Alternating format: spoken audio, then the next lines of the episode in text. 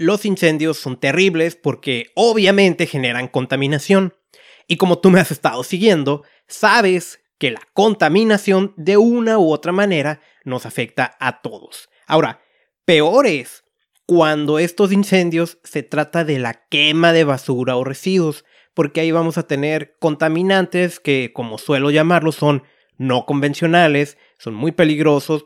Por ejemplo, cuando quemamos plástico, ahí vamos a tener la generación de dioxinas que una exposición prolongada se puede llevar al desarrollo de cáncer.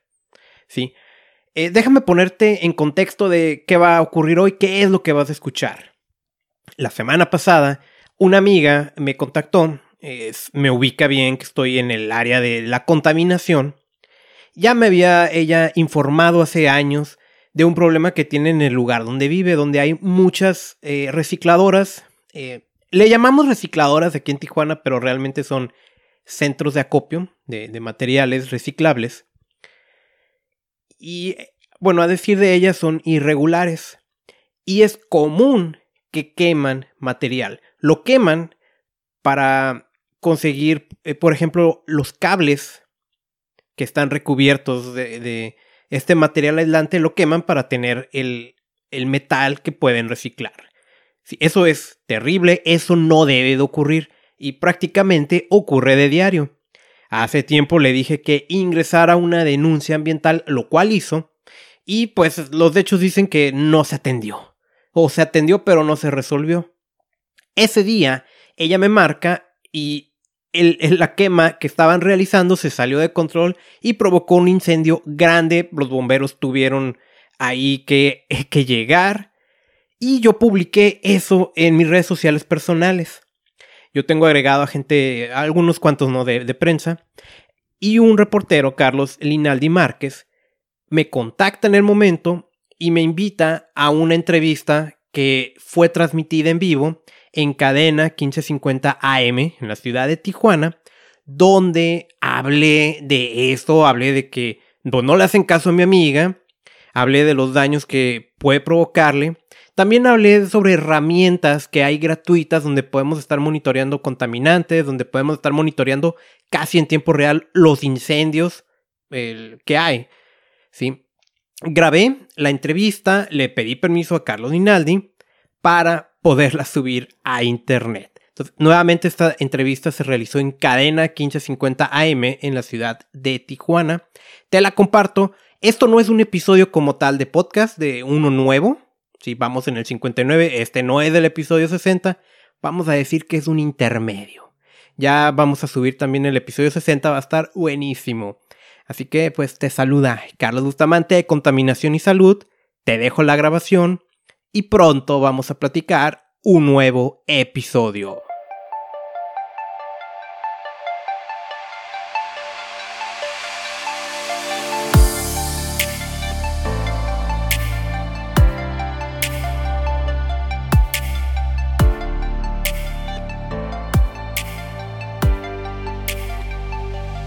Estamos de regreso con la información y una problemática que es muy frecuente en las zonas urbanas de Baja California, desafortunadamente, es la contaminación del aire por la quema intencional de basura.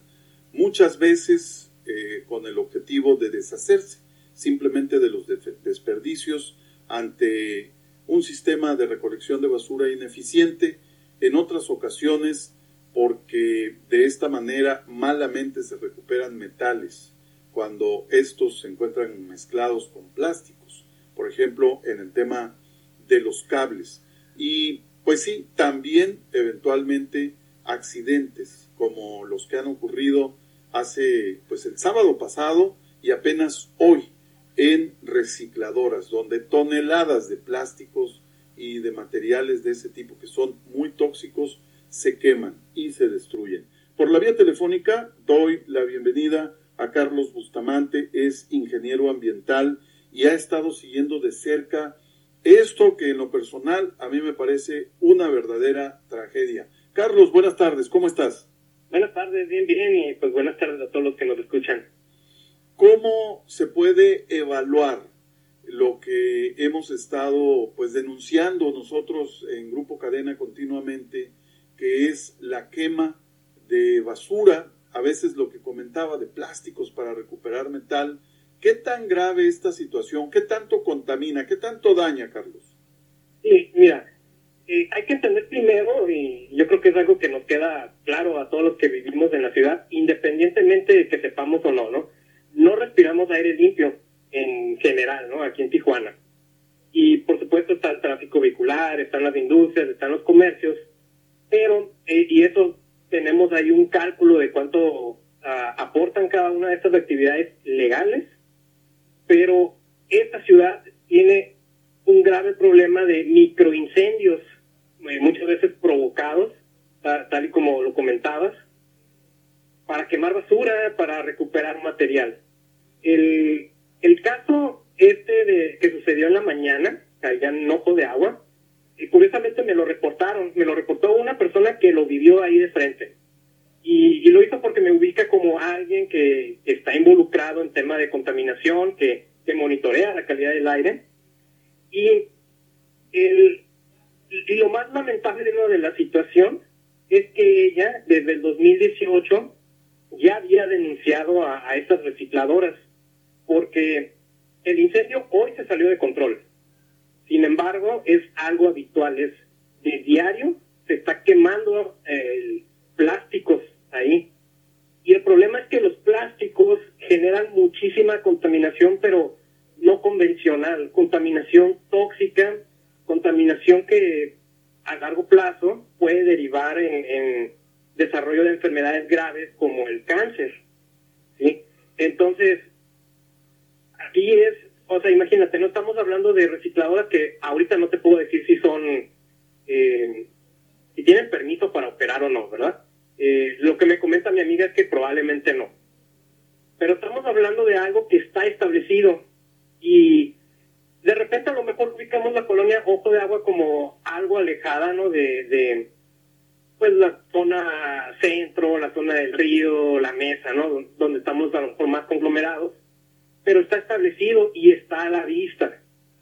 Ahora, esto también sucede, pues en gran parte de la ciudad donde hay asentamientos irregulares, donde hay predios baldíos, y te puedo citar un segundo ejemplo la colonia Patria Nueva, que está pegadita a la Alamar. Ahí tenemos colocado un sensor de calidad del aire del proyecto Respira, que es el mismo proyecto que Mexicali está monitoreando la calidad del aire. Sí. Y ahí hay un predio que quedó y cuando fraccionaron una, una, una privada. Es una especie como de paludo, paso de servicio, que debe ser un área verde, pero está. Y se arroja basura ahí y se quema la basura tanto por quemarla como por recuperar metales y las mediciones de calidad del aire ahí están pésimas. Y también sucede ahí algo grave. Se ha reportado, se ha denunciado, pero no tenemos respuesta, ¿no? E esa es la situación con, con esto. Oye, Carlos, eh, ¿qué autoridades son las que deberían acudir eh, pues por supuesto que a pagar, por supuesto que a sancionar este tipo de, incendios, los microincendios. Cuando vemos un basurero pequeño o grande, pero que sabemos que se está quemando ahí. Bueno, además de, reportarlo, la, emergencia, el, la policía municipal tiene total uh, pues autoridad para, para entrar en el momento a quien lo esté haciendo. ¿sí? ahí también pues quiero mencionar que en el caso de, la colonia Nueva se ha tratado en algunas ocasiones de avisar a policía, pero no acceden. O, sea, están como a lo lejos, ¿no? Eso es en primer lugar. Ahora, es, hablamos de una actividad establecida. Por ejemplo, estas recicladoras. Las recicladoras todas van a ser ante el gobierno del Estado, ante lo que es la, la Subsecretaría del Medio Ambiente para otro tipo de actividades, basureros clandestinos, cosas así uh, similares, a nivel municipal está la Dirección de Protección al Ambiente. Es decir, tenemos eh, varias autoridades donde se puede denunciar eh, el caso, ¿no? ¿Eso cómo se hace? Una opción es, ir directamente ahí con ellos, a, a las oficinas, Yo prefiero esa opción porque tratamos directo con ellos y se nos entrega un documento, pero también se puede hacer vía internet. ¿sí? El, no te puedo dar ahorita la, la páginas exactas donde lo pueden hacer, pero basta con ingresar en el buscador denuncias ambientales Tijuana y ahí nos van a llevar directo a los enlaces donde lo podemos hacer. Nos ponen un en el mapita y si tenemos la fotografía se, se mete y eso es una denuncia oficial. Y entonces ya después viene que, que se le dé el seguimiento, que eso es otro problema, ¿no? Híjole, pues qué lamentable. ¿Bomberos no le toca también? Bomberos puede sancionar a la actividad, eh, a la empresa, ¿sí? Por ejemplo, en el caso esta de las recicladoras, debería haber una investigación de, de, qué fue lo que ocurrió y por qué fallaron los sistemas eh, de, de, prevención de incendios, que todas las actividades deben de tener. De hecho, cuando vamos a empezar operaciones de, de, nuestros negocios, se nos exige un certificado de bomberos. Si en este caso no lo tenían, estaban vencidos o, o no cumplieron, se les debe de aplicar una sanción. Eso, eso es por el lado de la seguridad. Sin embargo, está también la parte ambiental y es donde deben de, entrar estas dependencias del medio ambiente a sancionar y, y, en su caso a clausurarlas, porque son un grave riesgo de seguridad, de salud y hacia el medio ambiente. Oye, Carlos, comentabas tú antes de la entrevista que a través de satélites es posible localizar estos microincendios. Oriéntanos un poco, ¿cómo es posible acceder a ellos? ¿Cualquiera puede hacerlo? Sí, cualquiera puede hacerlo. Hay distintos niveles, como hay unos un poquito complicados, pero para investigación. Pero hay otros que en un, mapita, en un mapita nos ponen un puntito rojo o amarillo y anaranjado, dependiendo cuántas horas eh, sucedió el evento. Y ahí podemos monitorear los incendios casi en tiempo real. Hay unos satélites que están midiendo muchísimas cosas, ¿no? Ahí en el espacio y se nos da la información hay satélites inclusive de contaminación monitoreándolas, ¿no? Esas no están en tiempo real, pero ahí están.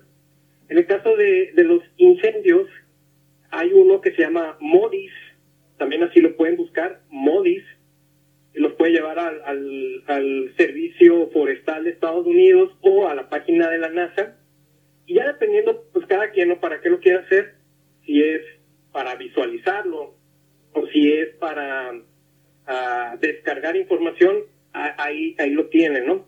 Te puedo ahí también citar otra utilidad que tienen este tipo de herramientas que son completamente gratis. En Mexicali hay mucha contaminación, ¿no? Y una de las cosas que se han encontrado es que esta contaminación proviene de la quema de campos agrícolas. Y con este tipo de herramientas, a veces que nos digan si sí o si no lo estaban quemando, ahí está el historial marcado de todos los incendios que han ocurrido en muchos años, día por día, y ahí están esas herramientas. Híjole, pues qué cosas, qué lástima que se den pues estas circunstancias que nos veamos obligados a respirar eh, pues una calidad del aire baja o mala pudiendo evitarse porque esto es totalmente previsible y se puede evitar y pues las personas que queman, yo creo que vale mucho la pena hacerles el llamado y hacerles la aclaración de que esto daña a los niños, el desarrollo de los jóvenes, puede acelerar o puede generar enfermedades respiratorias eh, graves en adultos, en ancianos y llevarlos a la muerte. O sea, la mala calidad del aire de veras que puede matar a las personas y lo hace. Sí, así es. Y, y vale la pena también mencionar que ya ahorita ya hay publicaciones eh, científicas donde relacionan a qué niveles de contaminación el tema como del COVID-19 se pone más peligroso para la gente que vive en este tipo de ciudades. Entonces es algo que definitivamente tenemos que prestarle más atención cada uno de nosotros, nosotros como ciudadanos, de no hacerlo y de denunciar, y autoridad de involucrarte y sancionar a quien lo haga. Así es. Carlos, muchísimas gracias. Vamos a estar pendientes de la información que se vaya generando contigo. Sí, gracias a ti y cuando ocupes cualquier información, aquí estaré. Por supuesto, muchísimas gracias. Es Carlos Bustamante, ingeniero ambiental en Tijuana. Está muy pendiente de lo que sucede con este tema, no solamente en nuestra ciudad, en toda Baja California y por supuesto cómo viene el aire de San Diego. Pero de esto hablaremos en otra ocasión. Por lo pronto estamos listos para una pausa de la